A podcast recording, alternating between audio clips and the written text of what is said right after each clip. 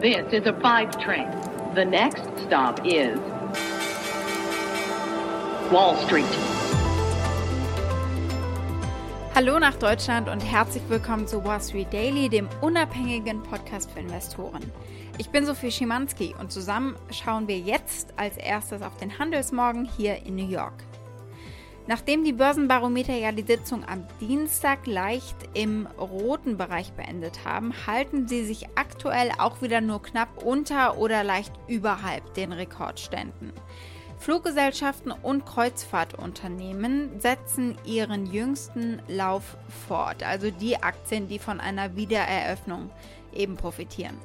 Die Anteile von Carnival zum Beispiel stiegen um 2% und die Aktien von der Airline Southwest legten im Pre-Market-Handel um 1% zu. Gute Nachricht für die Aktienanleger ist auch, die Anleiherenditen ziehen sich weiter von den jüngsten Höchstständen zurück. Die Rendite 10-jähriger Staatsanleihen fiel auf 1,65% auf den niedrigsten Stand seit dem 26. März. Die Hypothekenzinsen aber sind letzte Woche wieder gestiegen, was dazu geführt hat, dass Hausbesitzer und potenzielle Hausbesitzer oder Hauskäufer weniger Kredite aufgenommen haben. Die Anträge auf Refinanzierung eines Wohnungsbaudarlehens, die am empfindlichsten in der Regel auf wöchentliche Zinsänderungen reagieren, die gingen im Wochenverlauf um 5% zurück und lagen um 20% unter dem Vorjahreswert. Äh, das berichtet die Mortgage Bankers Association. Die großen Themen sind aber heute andere. Breaking news right now JP Morgan Chase's CEO and Chairman Jamie Dimon's annual letter is out literally. Dann hatten wir die Deutsche Bank, die gesagt hat, dass es zumindest an den US-Märkten zu Rücksetzern kommen kann. Es steht ein Börsengang kurz bevor, und zwar der Börsengang von Coinbase. Coinbase ist eine Kryptobörse, die über 43 Millionen Nutzer hat. Und heute gucken wir uns Nokia an. Und da muss man sich halt die nächste Frage bei so einer Nokia-Aktie stellen. Hm, Will ich denn mir so ein schwieriges zu bewertendes Unternehmen ins Depot holen oder nicht? Und das sind ja bereits alles passende Stichworte gewesen für unsere Themen heute. Gucken wir mal genauer hin. Die Deutsche Bank warnt, an den Aktienmärkten steht ein Pullback bevor. Wir schauen uns diese Analyse an und worauf sie fußt. Der vielleicht prominenteste Banker der Welt, JP Morgan Chase CEO Jamie Dimon, hat seinen jährlichen Brief an seine Anleger geschrieben und alle wollen wissen, was er denkt über Wirtschaftswachstum, über Inflation und über die hohen Bewertungen an der Börse. Die Investmentbank Morgan Stanley hat offenbar mehr gewusst über die Arch Egos Zwangsliquidation als andere Marktteilnehmer und hat am Vorabend gezielt Aktien verkauft. Darauf gucken wir auch. Das nächste Thema ist äh, die Börsenlistung der Kryptowährungshandelsplattform Coinbase. Die wollen bald an die Börse gehen. Vorher gab es Zahlen zum Geschäft und die schauen wir uns mal an. Die Aktie des Tages ist die vom Mobilfunkunternehmen und Telefonhersteller Nokia. Die haben sich mit einem anderen großen Konzern geeinigt und könnten jetzt eventuell etwas Geld einsammeln aus einer Urheberrechtsverletzung.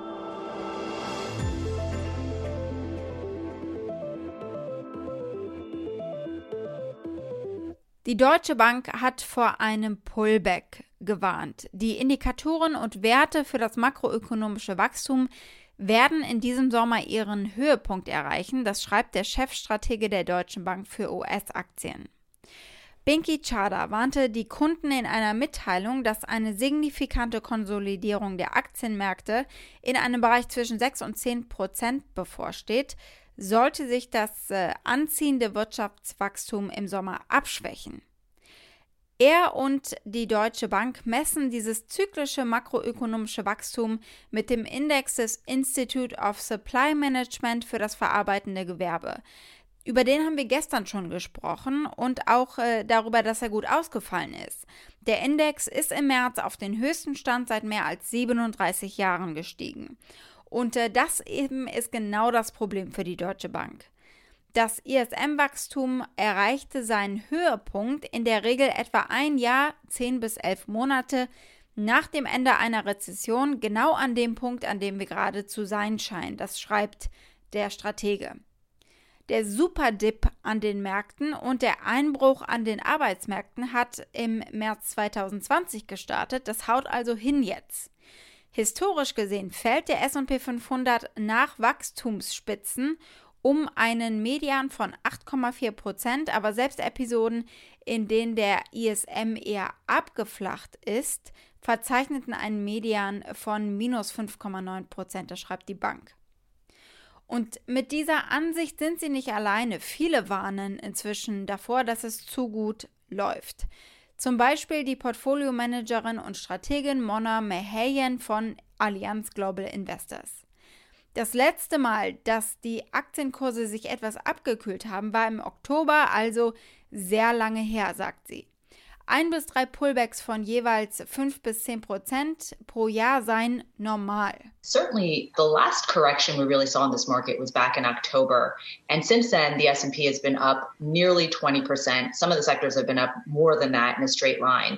So, you know, what I would say is that perhaps we're due for a little bit of a pullback here. Um, you know, keep in mind, any given year, one to three pullbacks is the norm, five to 10%. Uh, but what I would clarify is that we're probably not due for what I'd call a true bear market, so a 20% plus type pullback.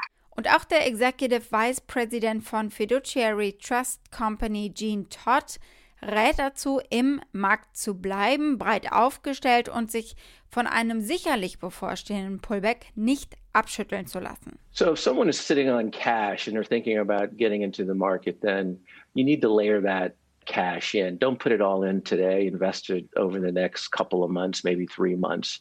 But for individuals who are fully invested today, don't take it out. It's very important to stay disciplined, to be diversified, broadly diversified. And as we always tell people, make sure that you rebalance. And when you rebalance, it forces you to uh, certainly buy low and sell high. So that's the advice to clients at this point.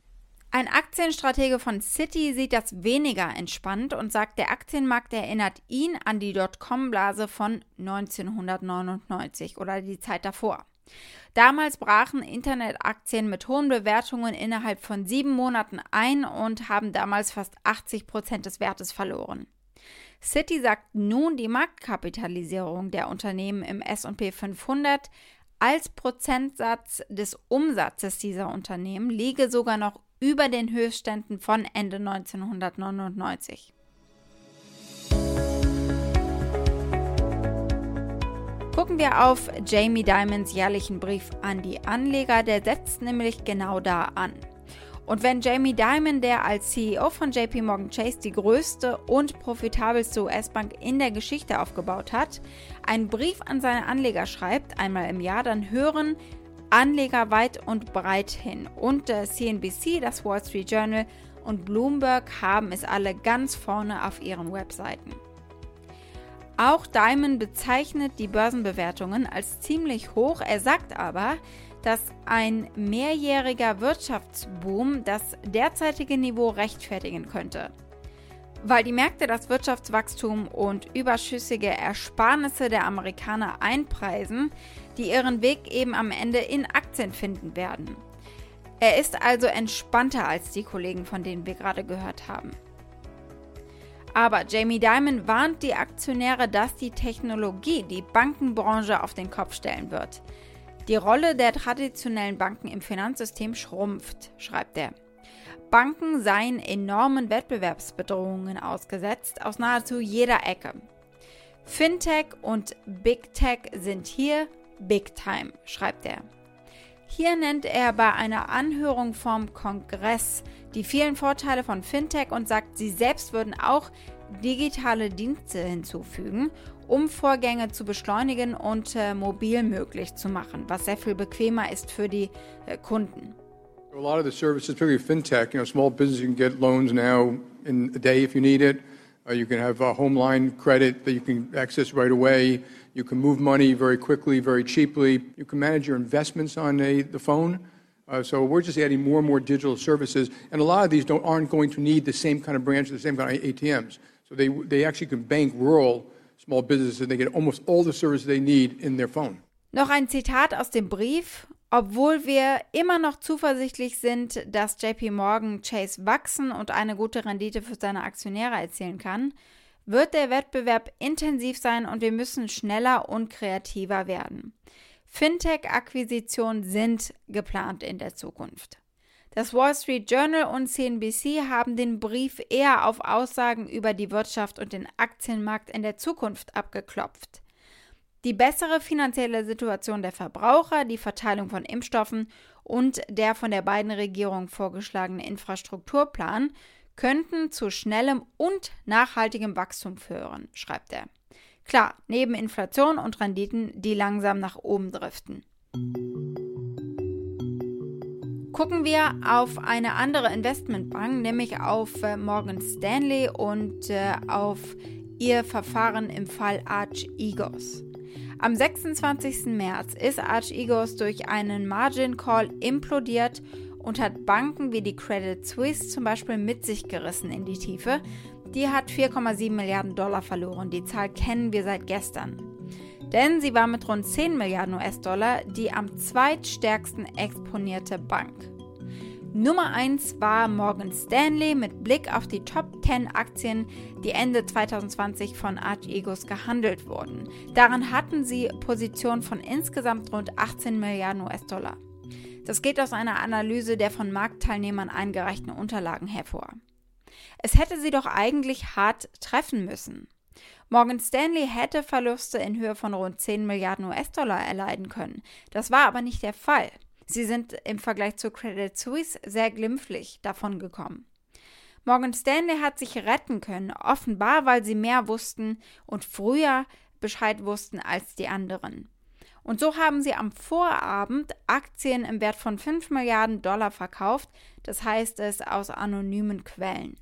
Und die Aktien, die sie an andere Hedgefonds verkauft haben, waren genau die, die dann so stark gefallen sind, nachdem Arch Egos sie zwangsverkaufen musste.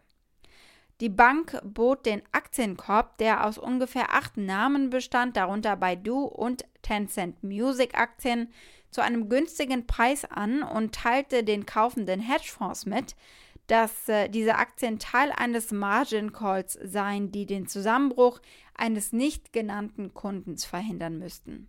Morgan Stanley was out March 25th, which is Thursday night, moving huge, huge blocks of stock, about 5 billion worth of stock in Archegos names like Baidu and Tencent Music. They did it very quietly. They did it with a handful of less than a half a dozen uh, hedge fund counterparties.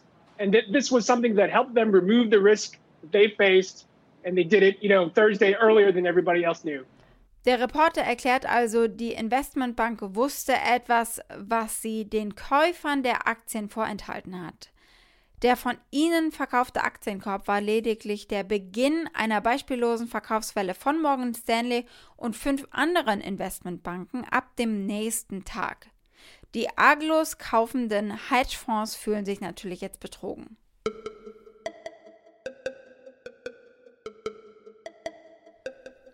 Der Handelsplatz für Kryptowährungen Coinbase will selbst an die Börse gehen. Doch vorher gibt es eine Runde an Unternehmenszahlen, damit potenzielle Investoren sehen können, wo sie ihr Geld reinstecken würden.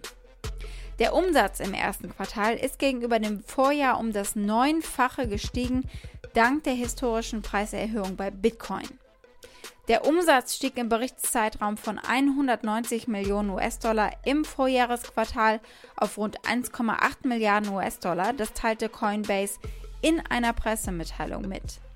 Diese Ergebnisse seien vorläufig und noch ungeprüft. Der Nettogewinn stieg von knapp 32 Millionen US-Dollar im Vorjahr auf bis zu 800 Millionen US-Dollar und Coinbase hat inzwischen 56 Millionen Millionen verifizierte Benutzer. In privaten Finanzierungsrunden ist der Wert des Unternehmens mit 68 Milliarden US-Dollar bewertet worden. Coinbase teilte letzte Woche mit, dass die SEC, also die Börsenaufsicht, das direkte Listing genehmigt hat und äh, es ist für den 14. April angesetzt. Das Unternehmen hat angekündigt, fast 115 Millionen Stammaktien der Klasse A registrieren zu wollen, die dann unter dem Tickersymbol COIN, also C-O-I-N, gehandelt werden. Bei einer direkten Notierung verzichtet das emittierende Unternehmen auf den Verkauf neuer Aktien und ermöglicht stattdessen bestehenden Anlegern wie Mitarbeitern zum Beispiel ihre Aktien an neue Investoren zu verkaufen. Blicken wir zum Schluss auf die Aktie des Tages, die ist heute die von Nokia. Bis vor zehn Jahren war Nokia noch Marktführer bei Handys. Inzwischen ist es mehr ein Kultobjekt geworden, das immerhin auch nochmal besungen wird ab und an. Oder besser gesagt, berappt wird. Dauerklingen täglich auf mein Nokia. Dauernachrichten täglich auf Nokia. Auf mein Nokia. Auf mein, auf mein Nokia. Auf mein Nokia.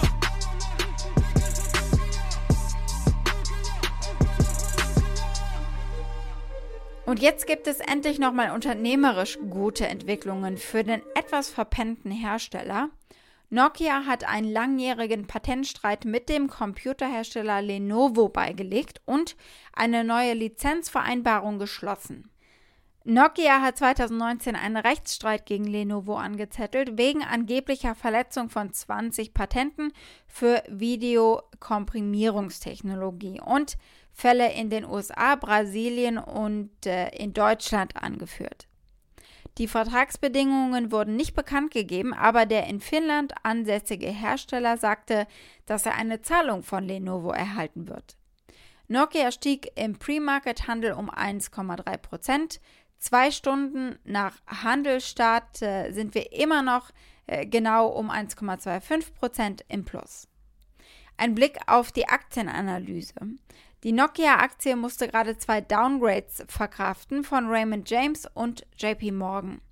Das durchschnittliche Rating von der NOK-Ticker-Aktie ist ein Halten mit 9 von 15 Analysten-Ratings auf Hold. Das durchschnittliche Preisziel liegt bei 4 Dollar und 87 Cent und das wäre ein Aufwärtstrend von den aktuellen 4 Dollar. Wall Street.